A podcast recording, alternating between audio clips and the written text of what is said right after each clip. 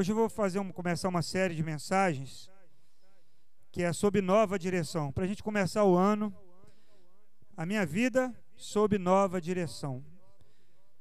E nós vamos ter por base esse texto de Romanos capítulo 12, 1 e 2. Diz assim: Portanto, irmãos, rogo-lhes pelas misericórdias de Deus, que se ofereçam em sacrifício vivo, santo e agradável a Deus. Este é o culto racional de vocês. Não se amoldem ao padrão deste mundo, mas transformem-se pela renovação da sua mente, para que sejam capazes de experimentar e comprovar a boa, agradável e perfeita vontade de Deus. Amém. Dia 1 de janeiro, nós começamos aí o ano de 2021, não é? E teremos aí se Deus nos permitir, mais 365 oportunidades, né? Mas é uma de cada vez. Não vem um pacotão assim para você escolher qual. Cada dia vai ter uma oportunidade para você.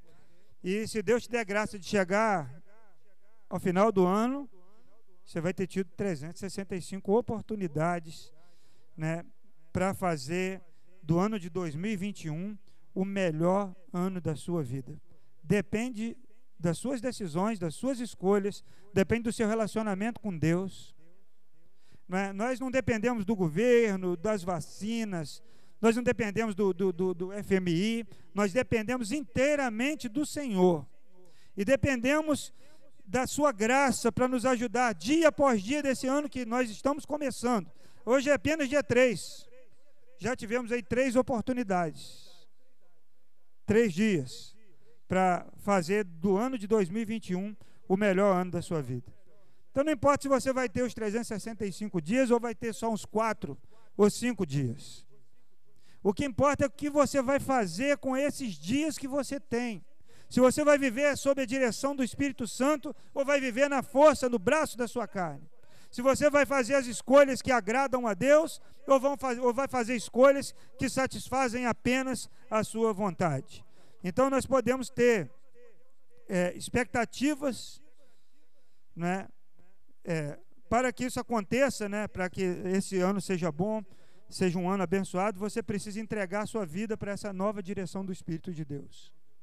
E pode, pode criar expectativas sobre o que ele vai fazer. Pode gerar no seu coração, porque Deus, a Bíblia diz que Ele faz infinitamente mais do que tudo que pedimos, pensamos ou imaginamos. Se você entregar a sua vida para Deus e pedir, Senhor, direciona a minha vida, existem coisas que vão acontecer que não vão, vão ser do seu agrado, não vão parecer boas para você, mas vão ser a vontade de Deus, elas vão ser boas, perfeitas e agradáveis. E vão existir coisas que são maravilhosas, que você vai gostar muito, porque o nosso Deus é bom, Ele nos ama e Ele cuida de nós. Então nós precisamos disso, amém? Então por isso, meu irmão, minha irmã, pare um momento é? e faça uma oração pedindo: Senhor, toma a direção da minha vida. Espírito de Deus, dirige os meus passos. O apóstolo Paulo experimentava isso. Um dia ele queria ir para um lugar, ele disse que ele foi impedido pelo Espírito Santo. Em outros lugares, a Bíblia diz que o Espírito Santo os impulsionava. Isso é viver dirigido pelo Espírito. E se você colocar isso nas mãos de Deus, coisas, mudanças reais e duradouras vão acontecer na sua vida. E aí você vai chegar lá no final do ano, se Deus quiser, e vai dizer: Senhor, muito obrigado, porque o ano de 2021 foi muito bom. O ano de 2020 foi um ano maravilhoso, irmãos. Se você colocar na balança tudo que você experimentou, as mudanças que aconteceram com você. Teve gente que teve a fé avivada, teve gente que mudou de, de ramo de trabalho, teve gente que descobriu novos talentos, teve gente que se aproximou mais da família. Hã? Teve filho, não é? Teve filho, da visão semana que vem, não, na outra semana vai ser apresentado Davi, filho do Euler.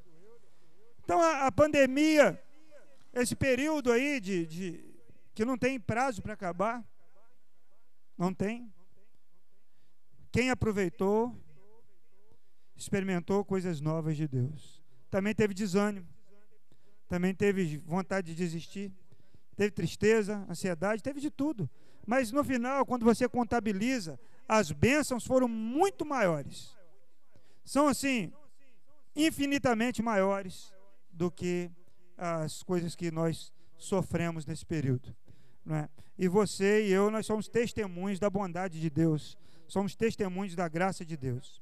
É, então nós temos que ver algumas coisas aqui. A primeira coisa que você precisa lembrar para estar sob uma nova direção é que nós somos criação de Deus. Deus nos criou.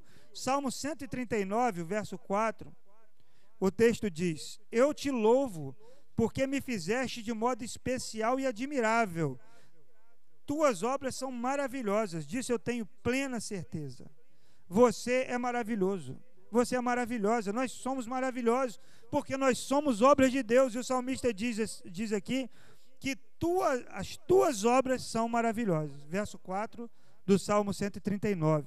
Então, quando você olhar para você mesmo, você olha para uma obra maravilhosa de Deus. Amém? Obra, olha para algo que Deus queria que existisse. Você, Deus queria que você existisse. E você existe para um propósito do Senhor. Deus colocou você no lugar que você devia estar mesmo hoje. Leia lá o livro Uma Vida com Propósitos. São 40 capítulos. Leia um por dia. Faz isso agora em janeiro e fevereiro. Você vai aprender a descobrir os propósitos que, propósitos que Deus tem para a sua vida. Aquele cara que nadou e ganhou aqui medalha, como é que é o nome dele, o grandão? O Michael Phelps. Foi preso com droga, um monte de problema. E aí um amigo dele, cristão, deu uma Bíblia para ele e deu junto com a Bíblia o livro Uma Vida com Propósitos e falou: leia, junto esses dois livros aqui. O que você lê nesse livro aqui, você confere aqui nesse outro, ensinou para ele e ele atribui a vinda dele às Olimpíadas no Brasil e a sua recuperação à descoberta que Deus tem um propósito para a vida dele.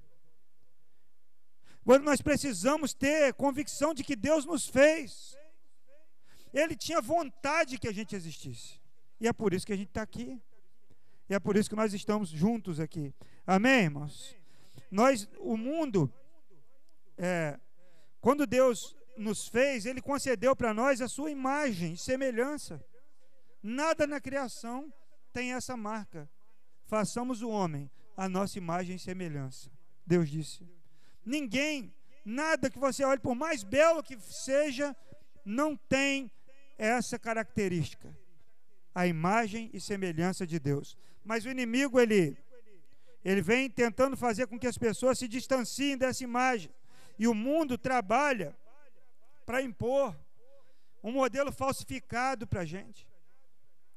O diabo, quando foi tentar Jesus lá no deserto, ele não, não falou sobre poder, ele não falou sobre humilhação, ele não falou sobre ele viver com aqueles discípulos enjoados, ele não falou nada disso, ele não falou que ele nasceu no lugar ruim e essa condição que ele nasceu era muito difícil, ele não falou mal da cidade dele, ele dizia assim: se você é filho de Deus, transforma, manda que essas pedras se transformem em pães. Se você é filho de Deus, se jogue daqui. Porque ele questionava a parte mais importante de uma pessoa, é a sua convicção da paternidade de Deus na vida dela, da vontade de Deus que ela exista. Só que o diabo se deu mal, porque no capítulo anterior Jesus tinha sido batizado e no céu aberto veio a pomba, né, o Espírito Santo formado de pomba, e uma voz veio do céu dizendo: Este é o meu filho amado, em quem tenho muito prazer. Em Marcos diz: Tu és meu filho amado e em ti me comprazo. Então Jesus tinha muito forte dentro dele que ele era filho de Deus e que Deus se agradava dele, mesmo naquela circunstância difícil do deserto que ele estava passando. Não é fácil. O texto diz que depois de 40 dias ele teve, teve fome. Eu, com duas horas, já estou com fome. Não é não? Depois de 40 dias ele teve fome. Três horas você já está tremendo, ó, tremedeira brava. Aí baixou minha glicose, eu preciso de um, um doce, me dá uma bananada aí, me dá um negócio. É assim que for. Hã? Dá um pedaço de boa, uma fatia de bolo, que eu estou fraco aqui. Mas depois de 40 dias ele teve fome, a coisa não estava fácil. Ele estava num lugar onde ele não tinha visibilidade alguma, ele estava no deserto e o diabo estava ali oferecendo coisas para ele, dizendo assim: Olha, é, você faz um teste aí, se joga que os anjos vão vir. Aí não funcionou, a fome não funcionou essa brincadeira de se jogar, então ele falou assim: Eu vou mexer na vaidade. Levou ele no lugar bem alto. Tem um filme aí, não lembro qual filme de Jesus, que o diabo abriu um telão assim, fazia assim com a mão, abria, mostrava todos os reinos do mundo. Falou: Eu te dou tudo isso. Se você prostrado me adorar. Jesus falou: Arreda, Satanás. Porque está escrito: Só a Deus adorarás e a Ele prestarás culto. E o diabo fugiu e os anjos o serviram. Tinha uma bandeja esperando Jesus ali. Imagina quem comeu. Deve ter comido muita coisa gostosa quando acabou, porque a Bíblia diz que os anjos o serviram. Então deve ter sentado numa sombra e falado: Olha, você viu, anjo? Passei. Mandei um pão quentinho, uma garrafa de café, é? um queijo Minas meia cura, talvez. Hein, Euli? Pão de queijo. E ele comeu.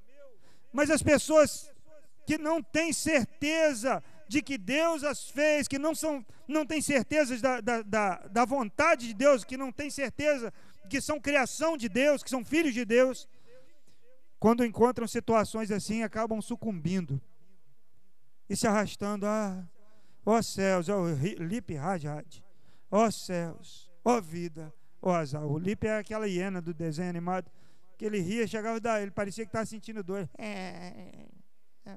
Ó céus. As pessoas andam sem ter convicção, sem ter alegria.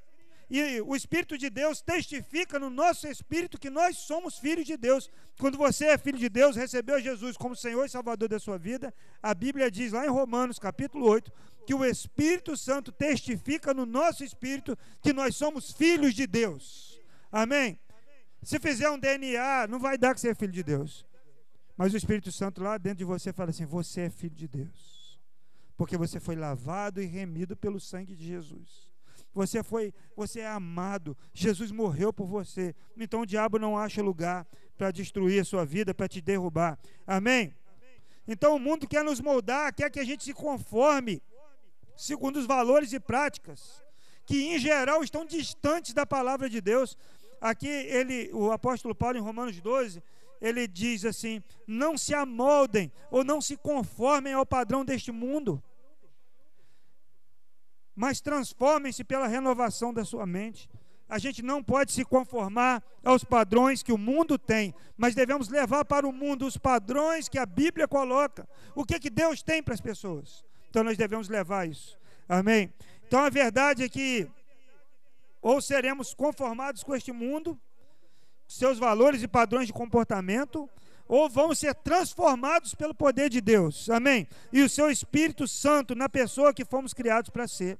E ele nos chamou, irmãos, para algo maravilhoso. Primeira carta de Pedro, capítulo 2, verso 9 e 10. 1 Pedro 2, 9 e 10. Diz assim: Vocês, porém, são geração eleita, sacerdócio real, nação santa, povo exclusivo de Deus, para anunciar as grandezas daquele que o chamou das trevas para a sua maravilhosa luz. Antes nem sequer eram povo, mas agora são povo de Deus. Não haviam recebido misericórdia, mas agora receberam. Vocês são sacerdócio real, povo santo. Então Deus nos chama, irmãos, para andarmos de modo digno dessa vocação de filho de Deus. Efésios 4:1, Efésios 4:1 diz assim: Como prisioneiro no Senhor, rogo-lhes que vivam de maneira digna da vocação que receberam sejam completamente humildes e dóceis, e sejam pacientes, suportando uns aos outros em amor. Amém? O verso 1: andem, vivam de maneira digna da vocação que receberam. Ande como um filho de Deus. Diz que a, a mãe da rainha Elizabeth sempre lembrava ela do seu futuro de rainha. Dizia: viva como uma rainha, se comporte como uma princesa esse era o chamado e a vocação. Ela é a rainha que tem maior tempo, mais, o tempo mais longo, né, de reinado. E a irmã dela não.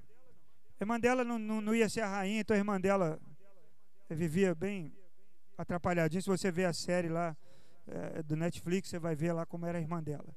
Mas Elizabeth tinha uma vocação. E a mãe dela sempre a lembrava: Elizabeth, você tem uma vocação. Você vai ser a rainha de todo esse reino. Então você precisa viver como uma rainha. Um dos seus netos, né? Aquele, o, o, esqueci o nome dele, o Harry, né? Harry, que foi embora, não. Qual é o nome dele? Eu esqueci o Hã? Harry, príncipe Harry. Ele não quis viver como um, um príncipe. Ele escolheu uma vida de pleibeu. Ele até queria usar o título é, de príncipe, o título da realeza, para fazer uma, uma grife, uma marca, para vender, mas ele não pôde, porque ele abriu mão do seu título e foi viver no Canadá. Ele escolheu não viver a sua vocação de família real. Porque existem os privilégios, mas existem os sacrifícios. O protocolo é um monte de coisa. Não pode andar de mão dada em público com a esposa. A, esposa dele não queria essa vocação, ela queria ficar playboy. Então, ela que agarrava a mão dele. E aí saía nos jornais. Que eles não te seguiram o protocolo. Não podia andar na mesma linha. Tinha que andar um pouco atrás. Um monte de detalhe. Que às vezes é exigido de quem tem essa vocação real, lá daquela família real.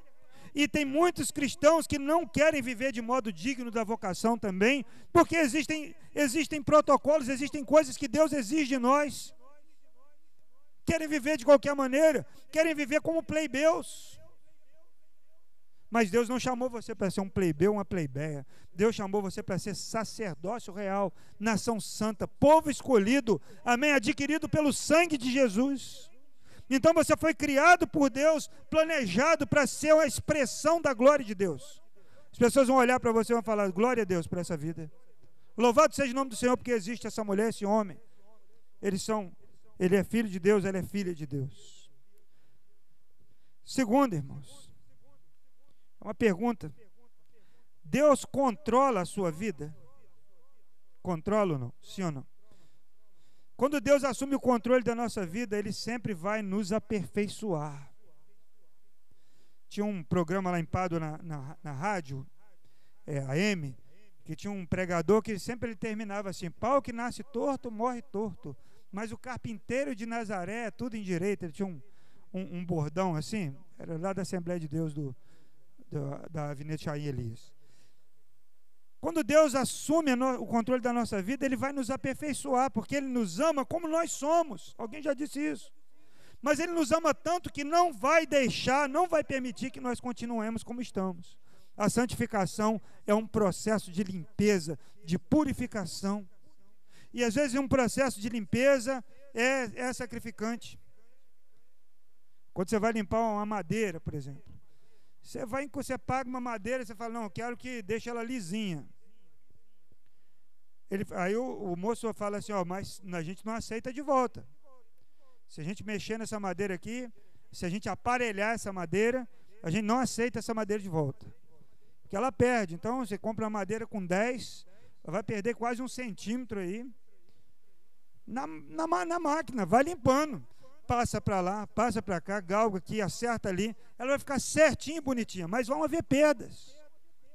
Então o processo de santificação é uma limpeza, e nossa limpeza não é, é pior que a da madeira, porque é comparada à do ouro.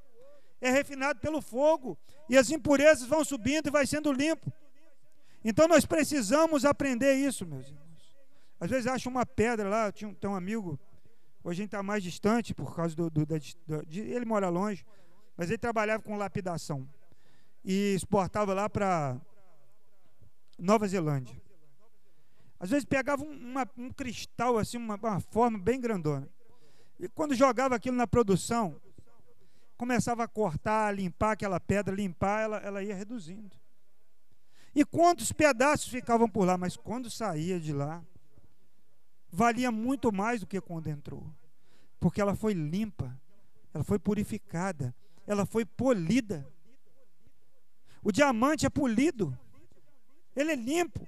Então nós precisamos entender que esse processo de Deus, ele muitas vezes é doloroso e existem perdas, mas ele controlando a nossa vida, ele tem um plano para nós, Romanos 12, 2. A sua vontade, ela é o que?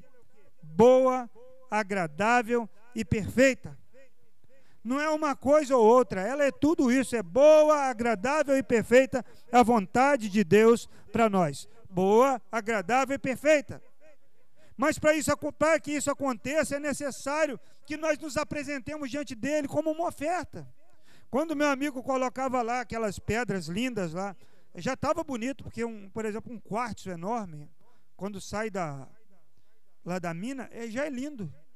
Mas quando jogava ele em cima daquela mesa lá para ser trabalhado, ah, o, o, o moço que trabalha lapidador ficava felizão. E passa para cá, e lixa para lá, e corta, tira aqui a parte bruta, e acerta. E vai acertando, ele tem que ficar igualzinho, ele tem que ser, para ele ser vendido num, num valor, ele já tem que vir bem assimétrico. E quando eles vão, vão acertar ele, vão polir, ele tem que ficar perfeito. Nós precisamos nos entregar nas mãos de Deus. Amém. Como nós, a comparação do olheiro, né? Quando o vaso está ruim, ele desmancha e faz de novo. Ele desmancha e faz de novo. Foi por isso que ele levou o profeta lá na roda. Falou: Está vendo aquele olheiro trabalhando ali? Está vendo o vaso, o barro nas mãos do olheiro? Assim é a sua vida nas minhas mãos. Se tiver ruim, eu faço de novo. E Deus vai trabalhando para que você seja um vaso de honra e não de desonra seja um vaso para colocar ouro e não um pinico. Quando a Bíblia fala sobre vaso de honra, existem vasos para honra e outros para desonra. Esse de desonra é um pinico pinico de barro. Mas Deus não chamou a gente para ser pinico. Ele quer fazer da sua vida um vaso de honra. E esse processo, às vezes, vai depender de muito amassado no barro. Muito amassado. Quando você vai lá, estava até ensinando uma música boa para o João Lucas outro dia, mas ele não quis aprender. A igreja vai ter que descer na olaria de Deus, uma música pentecostal antiga, eu lhe conheço. Já começou até a dar um sapato de fogo ali. A igreja vai ter que descer na olaria de Deus. Você desce como um vaso velho quebrado e sobe como um vaso, acho que é renovado, né? Então, Deus ele quer trabalhar na nossa vida quando ele assume o controle. Amém? Amém, meus irmãos? Ele é, é quando nós entregamos isso para ele, essa nova direção da nossa vida, nós estamos permitindo que Ele muda e faça coisas novas na nossa vida, que Ele mude a nossa vida. Então, quanto mais longe uma pessoa estiver de Deus, mais deformada a sua vida vai estar. E quanto mais ela se aproxima de Deus, mais próximo dessa restauração da imagem e semelhança de Deus vai ficar. Esses dias eu estava vendo, não cheguei a assistir a entrevista, vi só uma foto de um pastor que era, era travesti. E vi, vi, vi a foto lá dele antes. E ele agora com a família dele. Deus completou, fez uma obra na vida dele, completo. Não dava para acreditar que poderia chegar. Você olha então, com seu olhar carnal, você fala: não, não é possível. Será que dá? Deus fala: dá, porque eu sou um Deus de milagres. Eu mudo, eu transformo, eu faço algo novo. Do nada eu faço existir. E do que está ruim eu faço algo bom. Basta entregar isso para Ele. Longe de Deus, por mais que uma pessoa deseje mudar, ela não conseguirá fazer isso plenamente. Pode chamar o Augusto Cury. Pode chamar os psicólogos aí. Pode chamar, vem todos. Faz um conselho de psiquiatras. Por mais que ela tente, sem Deus ela não vai conseguir. Porque a vontade de Deus é que nós estejamos perto dele. Quando o homem se distanciou de Deus, quando ele pecou, ele fugiu para onde? Para o mato. Ele tentou se esconder de Deus. Mas quando Deus então traz Jesus, Jesus vem ao mundo, ele se aproxima, ele quer ser tão próximo de você. No começo ele falava lá de longe, depois ele falava com algumas pessoas. Depois Jesus nasceu, ele falou com entre as pessoas. E Jesus foi para o céu e falou: Eu tenho que ir para o céu, porque se não for, o Espírito Santo não vem. E o Espírito Santo vem morar onde? Aqui na igreja? vem morar dentro de você e dentro de mim. Não é mais Deus conosco, mas é Deus em nós. É Deus em mim. A Bíblia diz que nós somos, vós sois templo do Espírito Santo. Então entrega o controle desse templo para Deus, amém? Então a, a, Bíblia mostra isso com imensa clareza. Quando nos apresenta a biografia de Paulo, quem Paulo era? Saulo. Um homem que era zeloso da lei, mas ele consentia que pessoas fossem mortas por causa desse zelo. Ele arrancava cristãos de casa. Você olha a, a vida de Moisés, que por um motivo ou outro ele achou que poderia até libertar o povo lá e matou um homem. Falou: ninguém está me vendo, mas a câmera de segurança pegou ele. E quando ele foi falar alguma coisa, ele falou: Vi você, tem a imagem gravada aqui. Você está querendo fazer igual fez com aquele lá que você matou também? E Moisés vira então um fujão, 40 anos no deserto, com dificuldade de fala, já sem força. Ele não tinha a mesma força que ele tinha quando tinha 40 anos. Quando ele foi buscar o povo, ele já tinha 80 anos. E Deus então leva, transforma a vida de Moisés. E ele foi um homem que a Bíblia fala que era um homem manso. Ele era amigo de Deus. Não é? Tinha suas dificuldades, vacilava, ficou nervosão lá, quebrou a tábua, teve que voltar em cima de novo. Acabou. Falou, toca na rocha, ele meteu o pau na rocha com raiva. E por causa disso ele não viu, não entrou na terra prometida. Mas foi para o céu, né? Mas ele viveu, rodou, sofreu, mas não comeu lá do mel e nem da, da, da uva e nem do, do, dos frutos da terra prometida, por causa do seu temperamento, né? Mas Deus usou tanto Moisés, usou Isaías, irmãos. Deus chamou Isaías e disse: Eis-me aqui. Ele achava que não podia. A mulher samaritana que fugia das pessoas virou uma evangelista. Ela desceu, ela estava lá meio-dia, quando tinha ninguém. Aí encontrou Jesus, ela deixou a água lá, voltou na cidade e anunciou para as pessoas que ela conhecia alguém que falou tudo sobre a vida dela e falou: Eu acho que ele é um profeta, acho que ele, ele é o Messias. E todo mundo foi lá. E aí o texto diz em João 4 que eles já não acreditavam mais pelo que ela disse, mas eles mesmos ouviram sobre Jesus. Jesus ficou lá com eles uns dias, né? A gente vê o testemunho do Zaqueu. Ninguém gostava do Zaqueu. Aquele moço, cobrador de impostos, deu uma coisa dentro dele, sabe quando deu um comichão assim, falou: quero, eu quero ver Jesus. Ele ficou pensando como ele ia fazer. Ele andou para lá, ele andou para cá. Falei, já sei, tem uma árvore, eu, eu, vou ficar lá. E dizem que essa árvore era uma, era uma árvore com espinhos. Ele deu um jeito, subiu lá naquela árvore e ficou lá. Ele só queria ver. Mas antes dele falar alguma coisa, Jesus o viu e falou assim: Eu quero comer com você. E lá na casa dele, algo sobrenatural aconteceu. E ele mudou de vida. Jesus falou: Hoje, hoje a salvação chegou na sua casa, porque aqui era, um, era também um filho de Abraão. Então Deus muda histórias, muda, muda biografias. Então não foi um empenho de nenhum deles, mas foi a presença de Deus que os transformou. Paulo não ficou fazendo penitência. Esses dias a gente estava pedalando e a gente encontrou um ciclista assim mais idoso. Ele passou por nós, mexeu com a gente. Eu conhecia, falei, opa. Aí de repente ele passa de novo. Ele estava tipo um negócio de filme, assim, um filme que tinha um carro preto antigamente. Quando eles viam aquele carro preto perseguir ele, estava igual esse senhor. E aí o senhor passou por mim, deu uma olhadinha assim, ó. E acelerou. Eu falei, não é possível. Não é possível que ele vai fazer isso comigo. Ele com a bicicletinha fraquinha da filha dele, eu fui atrás dele. E 25 por hora. 30 por hora, eu estava ali na roda dele, ele tentando desvencilhar de mim, eu na roda dele. Ali na reta de, daqui do, do emissário até a lagoa. O negócio foi feio. Aí chegou um momento, foi feio.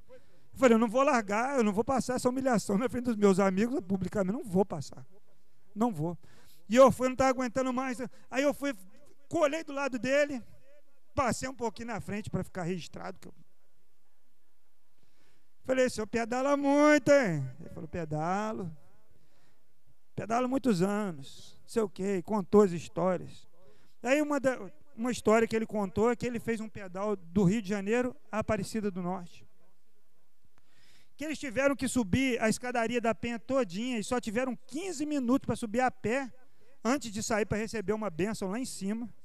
15 minutos para ficar lá, descer e foram para Petrópolis, saíram lá em, em, em foram para Aparecida do Norte, passando só serra. Só serra. Às vezes as pessoas pensam que os grandes sacrifícios vão trazer grandes bênçãos. Quanto maior a oferta que você trouxer, maior a bênção que você receber. Quanto maior a escada que você subir, maior a bênção que você vai receber. Nenhuma dessas pessoas que nós citamos aqui fizeram nada. Nada. Nada. Nem você para ser o que você é. Você deve dizer: foi a graça de Deus que me alcançou. A Bíblia diz que Ele nos amou primeiro e que Ele alcançou o nosso coração e que Ele chegou perto de nós antes que nós fôssemos a Ele. Porque Deus é assim, Ele vai antes. Ele chega primeiro e nos ama e nos encontra. E no final da história Ele apareceu de novo. Quando eu estava contando para a história para os outros, falei, rapaz, ele tem 65, você viu, andou muito. Ele apareceu de novo. Eu falei, isso é uma assombração, não é possível.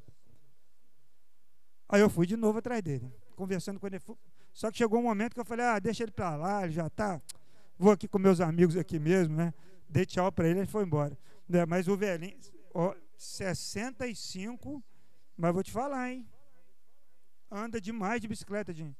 Não quero enquanto você vê ele, ele usa sempre bonezinho assim, uma bicicleta rosa. Sai fora dele. Não dá confiança, não, porque anda demais. Eu quase morri um sol quente, irmão, dia 31. E, e eu, eu vi ele querendo né, mostrar aí essa viagem que eles fizeram. Aí chega lá, inútil. É inútil porque Deus faz sem que nós façamos nada. Apóstolo Paulo, o apóstolo Paulo, ele disse é, em Efésios. Deixa eu ler aqui, se eu achar aqui agora.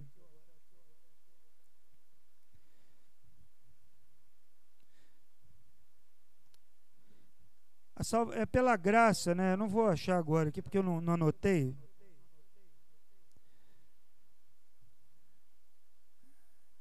É pela graça e não por obra, obras, para que ninguém se glorie. Oi? 2,8. Pois vocês são salvos pela graça por meio da fé, e isto não vem de vocês, é dom de Deus, não por obras, para que ninguém se glorie, porque somos criação de Deus, realizada em Cristo Jesus para fazermos as obras as quais Deus preparou antes para nós as praticarmos. Então, não é o nosso esforço, mas é a nossa entrega. Por isso que Paulo falou: Rogo-vos, pois, irmãos, que vos entregueis como sacrifício vivo, santo e agradável a Deus. Se entregue, né? não se esforce. Uma das coisas mais bonitas que eu vi numa série que nós passamos aqui de filmes foi no de Abraão, quando ele, o Isaac já grande. E ele foi prender o Isaac, o Isaac perguntando lá curioso: Pai, cadê o sacrifício? E o Abraão, constrangido já, e ele vai para o menino e fala: O sacrifício é você. Chorando, Abraão, chorando. Tocante aquele filme. E o Abraão, o menino corre. E o Abraão disse: Meu filho, vem aqui. E ele veio, e Abraão falou: Olha, Deus te trouxe do útero da sua mãe, que era seco, ela não podia ter filhos. Já era uma idosa, eu já um velho. E eu tenho certeza que Deus pode trazer você das cinzas. Chorando, Abraão falando isso, o filho dele faz assim: ó. Ele amarra e ele deita sobre o altar. Já um adolescente se deitou. E Abraão então levanta a mão e vai com aquela faca para matar quando ele está abaixando a mão, o anjo tem que segurar a mão dele, porque ele ia matar. Porque ele acreditava tanto que Deus traria o filho de volta, ele não apenas ia matar, mas ele ia queimar. E ele dizia: Deus pode trazer das cinzas o meu filho. Mas o papel do Isaac de se entregar e se deitar ali, ele podia dar uma rasteira no pai dele, falou: O quê? Sai para lá. Mas ele também se entregou. Abraão entregou, Isaac também se entregou.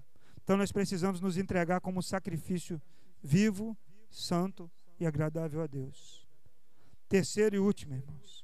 Uma pergunta: Deus está no controle da sua mente?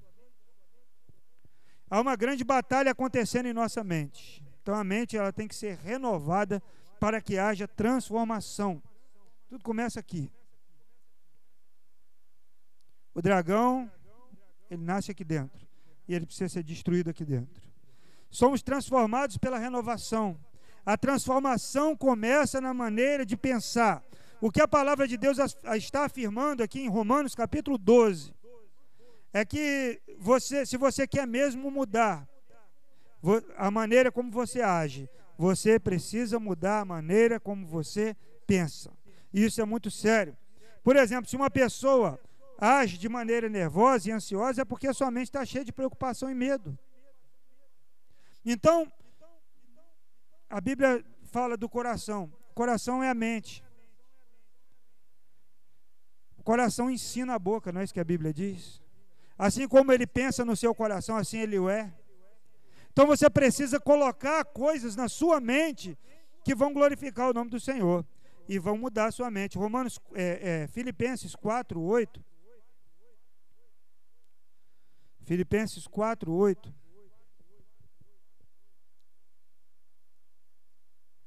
Diz assim: Finalmente, irmãos, tudo que for verdadeiro, tudo que for nobre, tudo que for correto, tudo que for puro, tudo que for amável, tudo que for de boa fama, se houver algo excelente ou digno de louvor, pensem nessas coisas.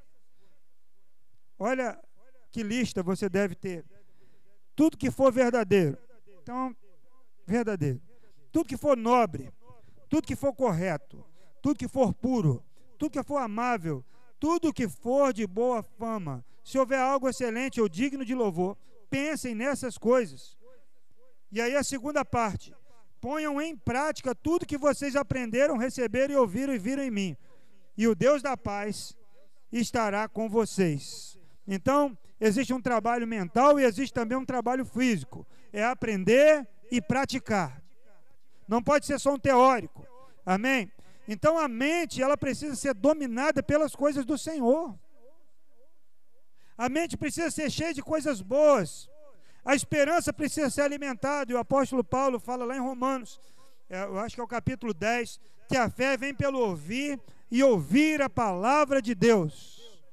A fé vem pelo ouvir e ouvir a palavra de Deus. Não é ouvir o pregador, o pregador, ele fala a palavra de Deus, mas ele também pode falar outras coisas. Ouça a palavra de Deus, leia a palavra de Deus, enche o seu coração da palavra de Deus. Ouça músicas boas que falam da palavra de Deus. Já recomendei para os irmãos a live do dia. Hoje a gente ouviu de novo aqui. Eu, João, organizando aqui, é boa, música boa. Músicas que falam sobre Jesus, sobre Deus. Tem umas músicas hoje em dia no meio gospel que são ruins. Músicas de vingança, músicas de centradas no homem, músicas que não glorificam a Jesus, é, sai fora disso. Mas ouça coisas que glorificam o nome do Senhor, coloque na sua mente. Não deixa a fofoca entrar. Saia das páginas de fofoca da internet. Não fique dando atenção para aquilo que não é puro, para aquilo que não é nobre, para aquilo que não glorifica o Senhor. Não tenha medo de dizer não. Mas enche a sua cabeça e o seu coração vai ser cheio e a Bíblia fala que a boca fala do que há em abundância no coração. Não é isso que Jesus falou? Que é do coração que saem os tesouros. Como é que você vai depositar tesouro no coração? É através da palavra de Deus, que é o nosso maior tesouro. Amém? Então nós precisamos saber que a maneira como pensamos determina a maneira como sentimos. E a maneira como sentimos determina o modo que agimos. Então mude a sua mente. Coloque Deus no controle dela. Coloque a sua mente sob nova direção. Amém. Coloque a sua mente sob nova direção. E concluindo, para um ano abençoado, Deus deseja transformar a nossa vida de maneira real e duradoura. Então vamos nos aproximar dele para valer. Buscamos, busquemos nele a renovação da nossa mente e os modos de conduzir os nossos sentimentos. Vamos começar o ano com muita esperança no Senhor. Só Ele pode fazer que tudo seja diferente. Só Ele, só Deus. Não tem outro jeito. Não tem como você pensar em, em nada, pensar em alguma coisa que não seja Deus para mudar o seu futuro. Para renovar a esperança no seu coração. Tem que ter Deus, porque tá, o mundo está de cabeça para baixo, as coisas estão difíceis. Você abre uma página de notícia, é só você fala agora em duas coisas, temas principais do site de notícias final de semana. Três: coronavírus, vacina e violência. Que triste. O pessoal vendo os fogos no, no Rio. E uma bala perdida matou, atingiu a criança na varanda. Tem um vídeo lá. Triste. Que mundo é esse que nós vivemos? Vários outros casos, né? Nós não vamos relembrar aqui. Então, é tempo de orar. É tempo de começar realmente com o pé direito. Eu estava ouvindo esses dias o professor de, de português na Band News. É, perguntaram por que fala que fala, a gente fala que vai começar o ano com o pé direito. É porque sinistro, sinistro vem da palavra, é, é, significa esquerdo, né? Em latim. Então, começar com o pé direito é, é, não começar com o sinistro. Então, por isso que eles entravam no lugar lá, os, os romanos, E sempre pisavam com o pé direito primeiro, porque com o pé esquerdo era coisa. Era sinistro, era muito ruim. Agora, para começar com o pé direito, não é superstição, não. Começar com o pé direito é colocar Deus na frente. Mas não começa só com o direito, começa com o esquerdo também, com todo o seu corpo dentro da vontade de Deus, que é boa, perfeita e agradável.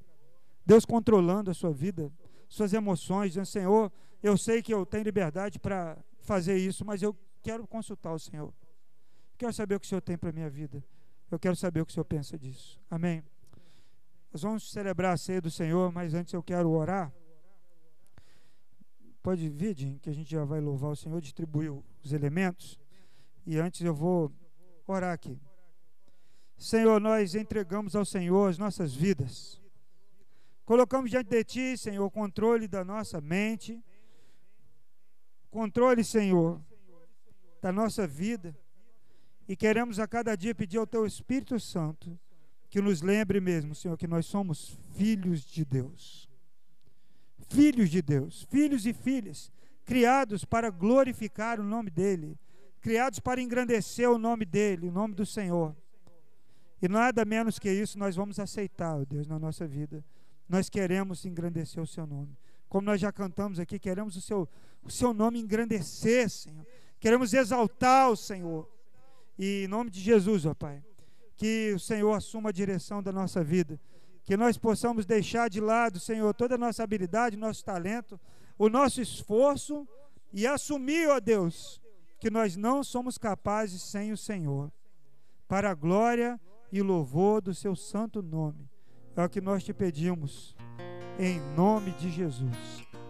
Amém. Vamos ficar de pé para adorar.